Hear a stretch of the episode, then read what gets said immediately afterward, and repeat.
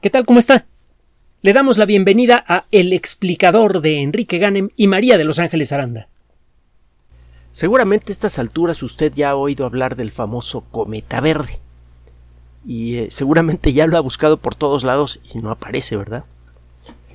No hemos escogido esta nota antes porque realmente digo, sí hay muchas cosas interesantes que decir de los cometas en general y de este en particular, pero la realidad es que lo que tenemos que decir con respecto a este cometa se puede decir con respecto a los cometas que se pueden ver todos los días si sabe usted para dónde apuntar un telescopio. Si este cometa no tiene nada de especial. Los cometas son em, pedazos de cascajo congelado del material que formó originalmente el sistema solar, de residuos de construcción del sistema solar. Estos objetos están hechos de materiales que se evaporan con facilidad, por ejemplo, agua, por ejemplo, dióxido y monóxido de carbono congelados, y también tienen algo de polvo, polvo rico en silicatos, es decir, en sustancias ricas en moléculas cuya base está formada por un átomo de silicio y dos de oxígeno. Un ejemplo de un silicato, bueno, de materiales ricos en silicato, pues es cualquier cosa que agarre usted en el suelo Cualquier roca o puñado de tierra que tome usted del suelo casi con seguridad es muy rica en silicatos. Si llega usted a agarrar un meteorito, por ejemplo, o llega usted a, por accidente a tomar en las manos una roca ultramáfica, es decir, una roca que es resultado del endurecimiento de magma que viene de la base de la corteza terrestre. Si, si, está usted en esos casos, pues la roca que va a tener usted en las manos va a tener poco silicio. Eh, bueno, pocos silicatos. Pero prácticamente cualquier roca que tome usted de la corteza terrestre es rica en silicatos. Y si toma usted un puñado de polvo, pues todavía más. La arcilla es rica en silicatos. Entonces, un cometa está hecho esencialmente, si, no nos vamos a, a, un detalle muy fino, del mismo material que forma la Tierra. Y es que hasta donde alcanza nuestro entendimiento es, es así como se, eh, se, formó el sistema solar. A partir de una nube de gas y polvo, rica en una serie de compuestos como los que le acabo de mencionar. Estos compuestos acabaron formando grumos que originalmente se parecían un poco a estas bolas de polvo que encuentra usted en una habitación que ha permanecido cerrada mucho tiempo. Eh, estos grumos de polvo se forman por la atracción eléctrica entre las partículas de polvo y de otros materiales, también puede ser agua supercongelada, etcétera, etcétera. Y estos materiales eh, eh, que forman estos grumos comienzan a pegarse unos con otros, estos grumos comienzan a endurecerse y se comienzan a formar las primeras piedritas. De allí van apareciendo poco a poco los planetas. Bueno, más allá de los límites de Neptuno, la energía del Sol no es suficiente, la, energía que deposita el Sol no es suficiente como para evaporar a los materiales más evaporables, como el vapor de agua, como el agua, como el dióxido de carbono, como el monóxido de carbono. Estos materiales permanecen sólidos y se empiezan a formar estas bolas de hielo de hielo no solo de agua sino de otros materiales de fácil evaporación, que quedan contaminados con el polvo cósmico que venía en la nube original. Cuando estudia usted un cometa está usted estudiando residuos muy poco procesados de la nube original que formó el sistema solar, por eso son interesantes. Los cometas son ricos en agua, se llegó a especular que la Tierra recibió el agua que tiene en la actualidad por cometas que llovieron por millones durante los primeros años del sistema solar. Ahora ya no estamos tan seguros de eso. Otro día platicamos esa historia porque si no nos perdemos el rollo del cometa verde. El caso es que eh, los eh, cometas son resultado de la condensación a largo plazo de residuos de la nube que formó el sistema solar. Si usted ve cómo están distribuidos los cometas, verá que la mayoría de ellos se encuentra más allá de la órbita de Neptuno, en órbitas estables alrededor del Sol. Por distintos motivos, el suave jalón gravitatorio de una estrella que pasa cerca del sistema solar, que es un proceso que toma centenares de miles de años, puede hacer que un cometa comience a salirse de órbita. También si por accidente, aunque esto debe ser rarísimo, dos de ellos se acercan mucho uno a otro, el jalón gravitatorio mutuo puede desviar uno de ellos hacia el centro del sistema solar. La cosa es que por el motivo que usted quiera, que hay muchos, de pronto alguno de estos objetos comienza a caer hacia el centro del sistema solar. Empieza a ganar velocidad. Al acercarse más o menos a la altura de la órbita de Neptuno, la energía del Sol empieza a ser suficiente para empezar a evaporar esos materiales. Se empieza a evaporar el, dióxido de carbono, el monóxido de carbono, otros gases de fácil evaporación, y al hacerlo arrastran al polvo que había en la superficie del cometa. Se empieza a formar una nube de gas y polvo.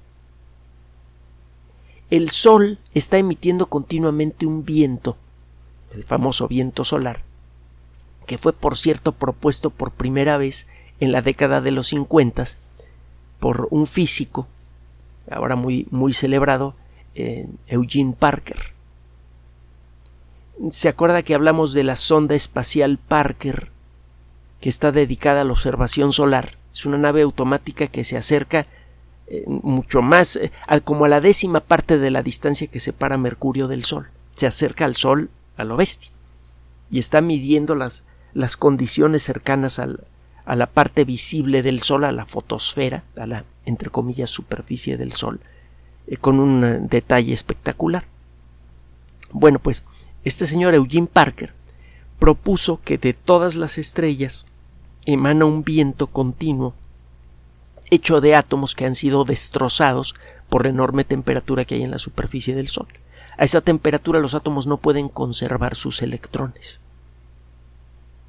Cuando ocurren fenómenos violentos en la fotosfera del Sol, eh, causados en buena medida por campos magnéticos, ocurren explosiones que arrojan este material de manera especialmente intensa, pero aun cuando no hay tormentas solares, de la superficie del Sol está emanando continuamente este tenue viento solar, que está hecho de átomos fragmentados, núcleos de átomos de hidrógeno por aquí, electrones por acá, etc.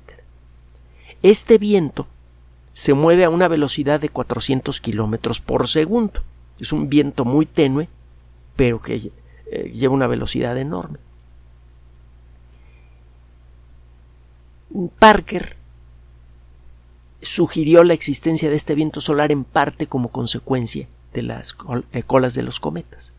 Una vez que un cometa se acerca más o menos a la altura de Neptuno, se comienza a evaporar su superficie, se le forma una nube de gas y polvo alrededor, y según se va acercando al Sol y el viento se empieza a ser más tupido, más intenso, más concentrado, este viento empieza a ser suficiente como para empujar a los elementos más ligeros de esta nube de gas y polvo que se forma alrededor de los cometas. El polvo es difícil, incluso los granitos de polvo más pequeños difícilmente responden al principio al viento solar, cuando el cometa está, digamos, a la altura de Júpiter. La intensidad del viento no es lo suficientemente grande como para empujar a, a, estos granos de polvo de manera importante, pero sí a los átomos fragmentados. Al irse calentando la superficie del cometa, se comienza a evaporar dióxido de carbono, por ejemplo. El dióxido de carbono se, eh, aquí en la Tierra se evapora a una temperatura de como 76 grados centígrados bajo cero, una cosa así. Se evapora mucho antes que el agua. Es un material de muy fácil evaporación. Bueno, cuando el cometa comienza a acercarse a la Tierra, se evapora este material, se forma una nube de dióxido de carbono alrededor del cometa y la luz ultravioleta del Sol empieza a romper los átomos de dióxido de carbono. Se forman moléculas de monóxido de carbono, es decir, un átomo de carbono y uno de oxígeno, eh, quedan flotando iones de carbono sueltos, es decir, átomos de carbono que han perdido electrones quedan flotando alrededor del núcleo del, del cometa, también átomos de oxígeno sueltos. Estos átomos individuales o estas moléculas pequeñas como el monóxido de carbono, que tiene dos átomos, son muy muy ligeras y sí son empujadas hacia atrás por el tenue viento del Sol. Al acercarse el cometa al centro del sistema solar, el gas comienza a quedarse atrás por la acción del viento solar y se comienza a formar una cola.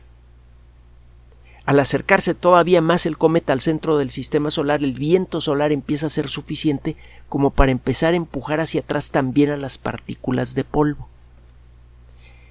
El polvo refleja muy bien la luz del sol.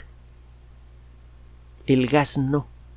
La cola de gas de un cometa es difícilmente visible a simple vista. La puede usted fotografiar con una buena cámara, pero a simple vista es muy difícil distinguir la, cola de gas de un cometa. El gas de ese eh, eh, que es empujado por este viento solar emite una luz muy tenue. El polvo no, el polvo refleja la luz del sol, se distingue con facilidad. Y bueno, pues cuando un cometa ya está más o menos a la altura de la órbita de, de los asteroides entre Marte y Júpiter, el viento solar empieza a ser suficiente para empujar hacia atrás este polvo, y como este polvo refleja la luz muy bien, a simple vista, si el cometa es lo suficientemente grande o con un telescopio casero, usted puede ver que el cometa ya tiene la forma clásica de cometa, una estrellita con una colita para atrás, una colita que siempre apunta en dirección opuesta al Sol. Esta idea de, de, de Parker del viento solar resultó más que confirmada de mil maneras diferentes en la década de los sesentas. Y de entonces para acá entendemos, entre otras cosas, por qué se le forman cola a los cometas. Mm, antes de meternos en más detalles de los cometas, vamos a hablar un poco de lo que se dice de este cometa particular. Vamos a comenzar por el nombre. El eh, cometa se llama cometa ZTF hace algún tiempo, en el mundo de la astronomía, se operan telescopios automáticos que toman fotografías de grandes zonas del cielo con sensores electrónicos de ultra alta resolución. en una fotografía eh, sale una fracción muy importante del cielo nocturno, pues la mitad de la bóveda celeste, por ejemplo, y cada estrellita se ve como un puntito chiquititito, como el, el sensor es de ultra alta resolución, usted puede ver todas estas estrellitas. El sistema toma una fotografía, se espera unos días y vuelve a tomar una fotografía del mismo lugar. Y mientras tanto está tomando fotografías de otros rincones del cielo. No crea que nada más se queda dormido el telescopio. El caso es que con la ayuda de sistemas de cómputo avanzados, usted puede detectar cuando alguno de esos puntitos se ha movido entre la primera fotografía y la segunda. Y puede además según la forma en la que se mueve ese puntito de la primera fotografía a la segunda, decidir si se trata de un objeto muy cercano, por ejemplo un satélite artificial, un objeto a distancia media, pues un asteroide de esos que pasan más o menos cerca de la Tierra, o un objeto un poco más lejano, como un cometa. Entre los telescopios que se dedican a esto, hay uno que se llama el Zwicky Transient Facility Traducido al español toscamente esto significa como instalación para detección de fenómenos transitorios y lleva además el nombre de Zwicky. Zwicky es el apellido de un astrónomo eh, que trabajó muchos años en el gran observatorio de Monte Palomar, que por mucho tiempo fue el telescopio más grande del mundo, fue un observador brillante, fue en buena medida gracias a él que nació todo el rollo de la materia oscura, porque fue el primero en darse cuenta que las galaxias están girando de una manera muy rara, como que no respetan las leyes de Kepler. Algo de eso platicamos hace tiempo, hace no mucho tiempo. El tema de la materia oscura se está calentando mucho. Bueno, el caso es que Zwicky realizó muchas observaciones muy importantes, entre ellas lo de la materia oscura, y realizó muchas otras cosas eh, importantes para la astronomía. Y Zwicky eh, también es famoso porque tenía un carácter bastante ácido. Eh, cuando se molestaba decía unas cosas que, que aunque no eran realmente groseras en el sentido moderno de la expresión, no utilizaba palabras altisonantes, el efecto que tenían sus palabras en su víctima pues, era esencialmente el mismo. En alguna ocasión que se peleó con sus, eh, con sus colegas por un rollo que parece que tenía que ver algo con la materia oscura, llegó a decir es que todos estos son unos idiotas esféricos. Ah, Chihuahua, ¿y por qué esféricos? Porque no importa por dónde los veas, se, ven igual de idiotas. hay un montón de anécdotas de Zwicky, que otro día se las contamos. El caso es que Fritz Zwicky, con todo y su carácter, resultó ser un observador de primerísima línea. En realidad era muy querido en la comunidad científica, le, toleraban sus exabruptos, y eh, en el 2018 se establece este sistema automático de detección de cosas transitorias en el cielo. Las estrellas pues, siempre las ve usted en el mismo lugar. Un cometa, un asteroide, un satélite artificial o un lo que sea. Los ve usted cambiar de posición en el cielo. Una supernova la ve brillar un día y al día siguiente ya no, por ejemplo. Entonces todos estos fenómenos transitorios los detecta usted tomando una fotografía del cielo con un sistema de ultra alta resolución, se espera un poquito y vuelve a tomar otra fotografía, se vuelve a esperar otro poquito y vuelve a tomar otra fotografía y deja usted operando este sistema prácticamente en automático y el software que está analizando las fotos le dice oye, eh, eh, aquí apareció algo o también oye, esto se movió, oye, esto desapareció. En el año 2022 este sistema señaló la existencia de un objeto que por sus características casi con seguridad tendría que ser un cometa. Se anuncia a la comunidad científica, se hacen observaciones y se determina que efectivamente es otro cometa más. Esto realmente no emocionó mucho a la comunidad eh, astronómica, en particular a la comunidad amateur, porque los cometas como este los, los puede ver usted todos los días del año.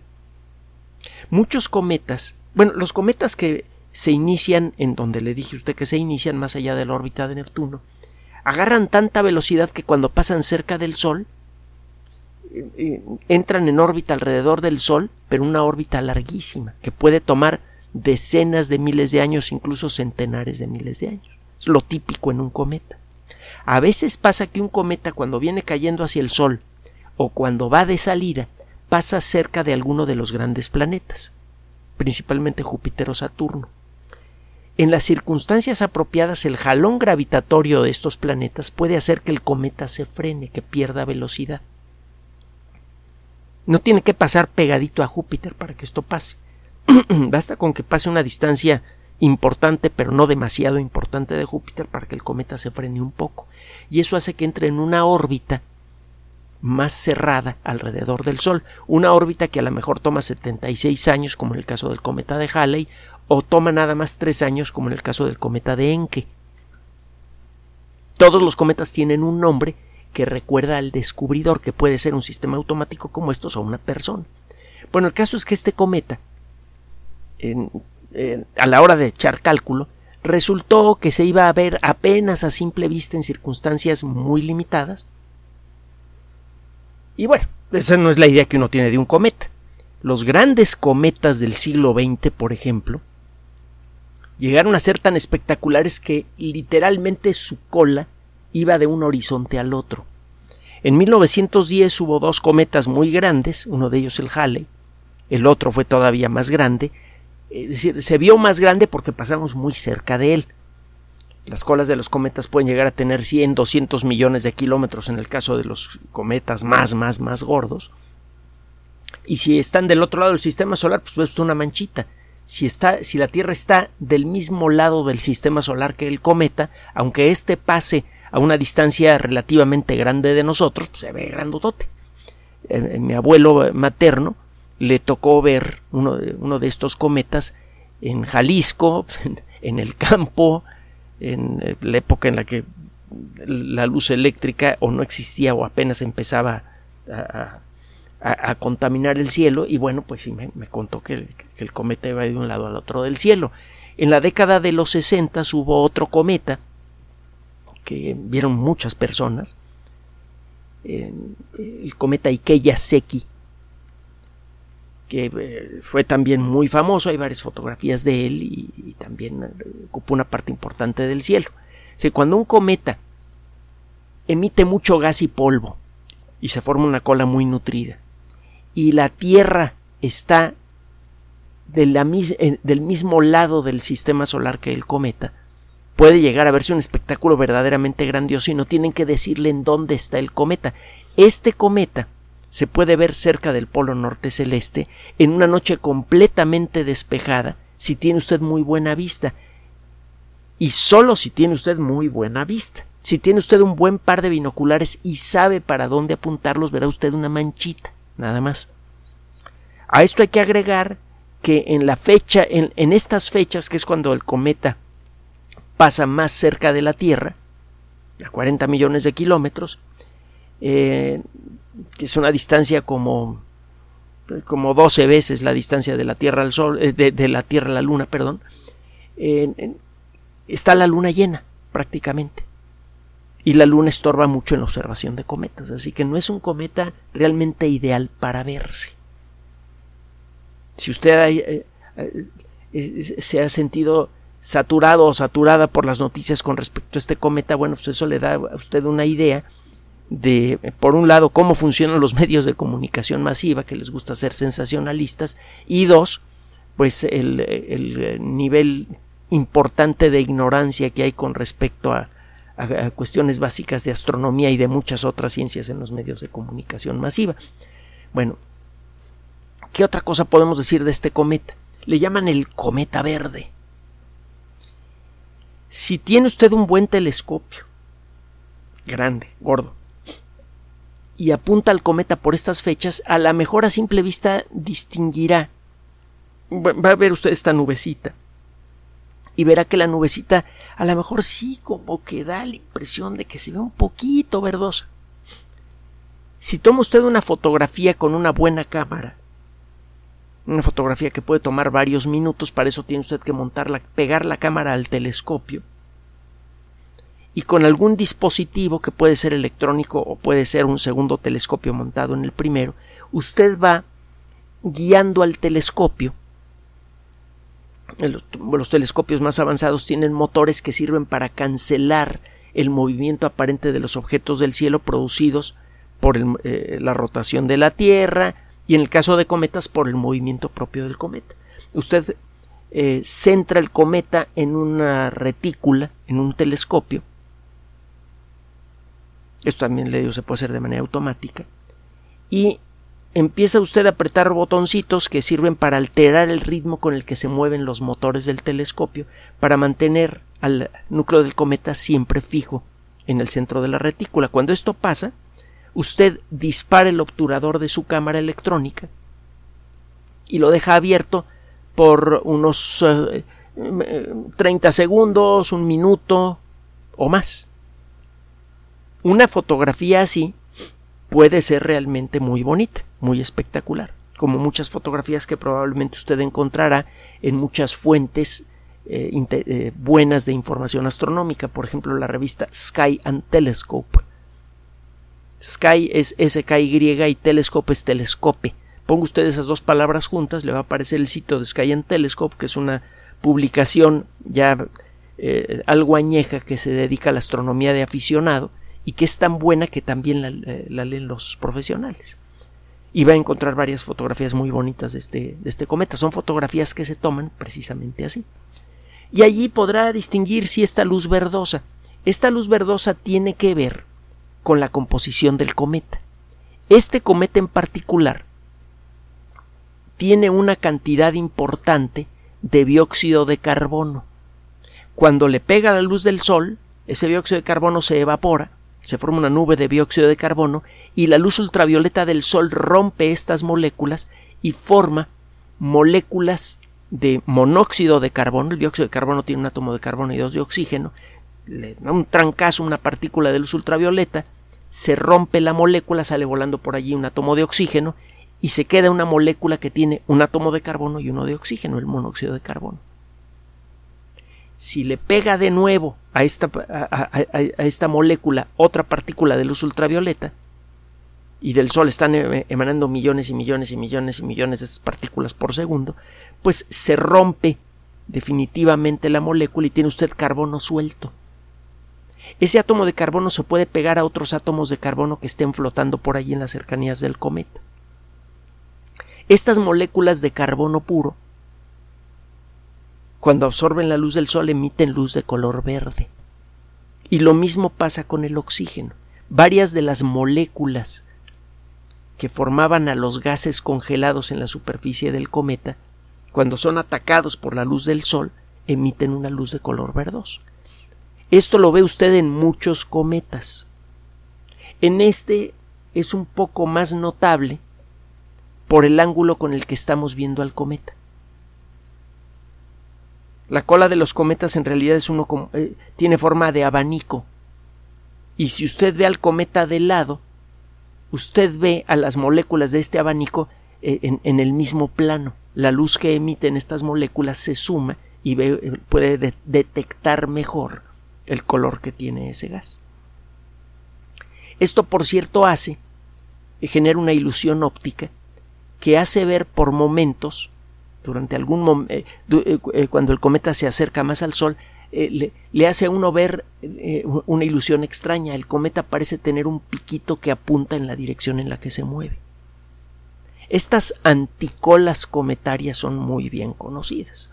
En muchos libros, por ejemplo, en los breviarios del Fondo de Cultura Económica, que a pesar de que tienen algunos de ellos textos algo viejos, siguen siendo fabulosos, los que tienen que ver con astronomía, los breviarios del Fondo de Cultura Económica vienen codificados por colores y los, los amarillos son los que se dedican a, la astronomía. Eh, eh, si usted busca uno de los breviarios del Fondo de Cultura Económica, verá que tiene unas fotografías en blanco y negro que fueron tomadas en la década de los 50 y 60. Entre otras va a aparecer la fotografía de un cometa que parecía un narval.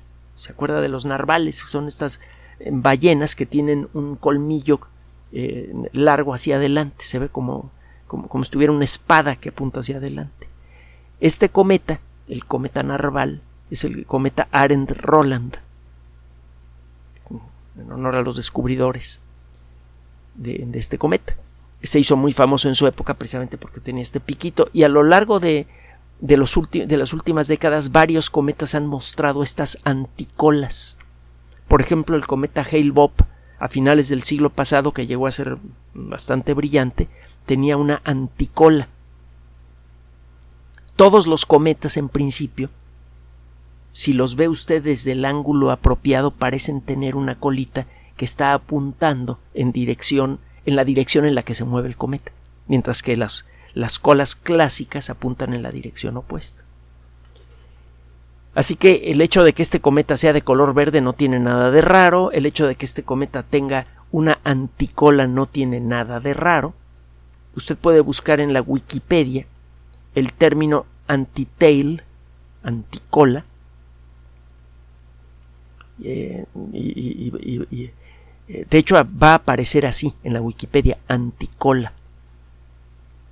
Y ahí encontrará usted una descripción gráfica de por qué algunos cometas parecen tener colas que van en la dirección opuesta a la dirección en la que normalmente van las colas de los cometas.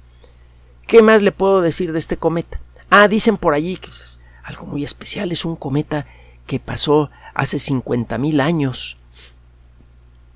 Eh, pues muchos cometas son así. De hecho, todos los cometas serían así de no existir el efecto de frenado de Júpiter y Saturno que le, que le describí. Hace 50.000 años eh, por allí alguna persona decía que eh, estaba por aparecer nuestra especie o no sé qué necesidades. Hace 50.000 años nuestra especie ya estaba bien establecida en el planeta Tierra. Nuestra especie apareció hace unos 320.000 años más o menos, según las últimas estimaciones. Así que hace 50.000 años, claro que existía nuestra especie, también existía el hombre de Neandertal, que es una subespecie muy cercana a la nuestra, con la que había mucho contacto, porque mucho contacto del sabroso, porque adivinamos la presencia de genes neandertales en una buena parte de la población humana, si no es que en toda. Y esos genes no llegaron flotando por el aire, no sé si me explico. Se ha dicho también en los medios de comunicación masiva entonces que este cometa es raro porque es la primera vez que nos visita en 50.000 años y que tiene una anticola y es de color verde y no sé qué tantas cosas. El objetivo de esta cápsula es decirle que este cometa es, desde luego, espectacular, maravilloso y muy interesante para un astrónomo, pero desde el punto de vista visual, no, ¿eh? A menos que tenga usted mucha experiencia como eh, astrónomo aficionado, usted no va a ver nada. O verá una manchita en el mejor de los casos. Dos, no es un cometa especial en ningún, por ningún eh, eh, ángulo que lo mire usted. Todos los cometas son especiales por lo que representan, pero en relación al mundo de los cometas, este cometa no tiene nada de particular. Por eso, por eso, no hicimos una cápsula antes de este cometa. El caso es que si como consecuencia de esta historia usted empieza a buscar más información sobre cometas y se empieza a poner en contacto con el mundo de la astronomía, va a empezar a encontrarle interés a este cometa. Y probablemente la próxima vez que pase otro cometa como estos, tendrá usted ya un telescopio, sabrá cómo tomar fotografías astronómicas y entonces sí que va a disfrutar mucho el, el paso de estos objetos celestes. Busque usted en fuentes como Sky and Telescope para que comience a informarse y para que empiece a darse una idea de lo que realmente son los cometas. En el pasado, algunas culturas, no todas, llegaron a pensar que los cometas eran eh, mensajeros de eh, desastres cercanos. Es una idea que era común en muchas culturas diferentes, lo, creyó en su momento eh, el emperador Moctezuma II, lo llegó a creer la gente que vivía en la Roma en la época de Julio César, cuando mataron a César, etcétera, etcétera. La realidad es que los cometas en muchos casos han sido mensajeros de buena suerte. Muchas de las mejores cosechas de, de vino francés ocurrieron en años de cometa. Por coincidencia. Y si usted se pone a estudiar un poco de astronomía se dará cuenta que los cometas en realidad han sido de buena suerte. Parece ser que muchos de los materiales fundamentales que sirvieron para empezar a crear las condiciones que volvieron a la Tierra habitable hace 4.500 millones de años vinieron en cometas. Cuando usted contempla a los cometas con los ojos del entendimiento, dejan de convertirse en mensajeros del mal para convertirse en los vehículos que trajeron la vida a este planeta hace mucho tiempo. Gracias por su atención. Además de nuestro sitio electrónico www.alexplicador.net, por sugerencia suya tenemos abierto un espacio en Patreon, el explicador Enrique Ganem, y en PayPal, el explicador patrocinio por los que gracias a su apoyo sostenemos este espacio.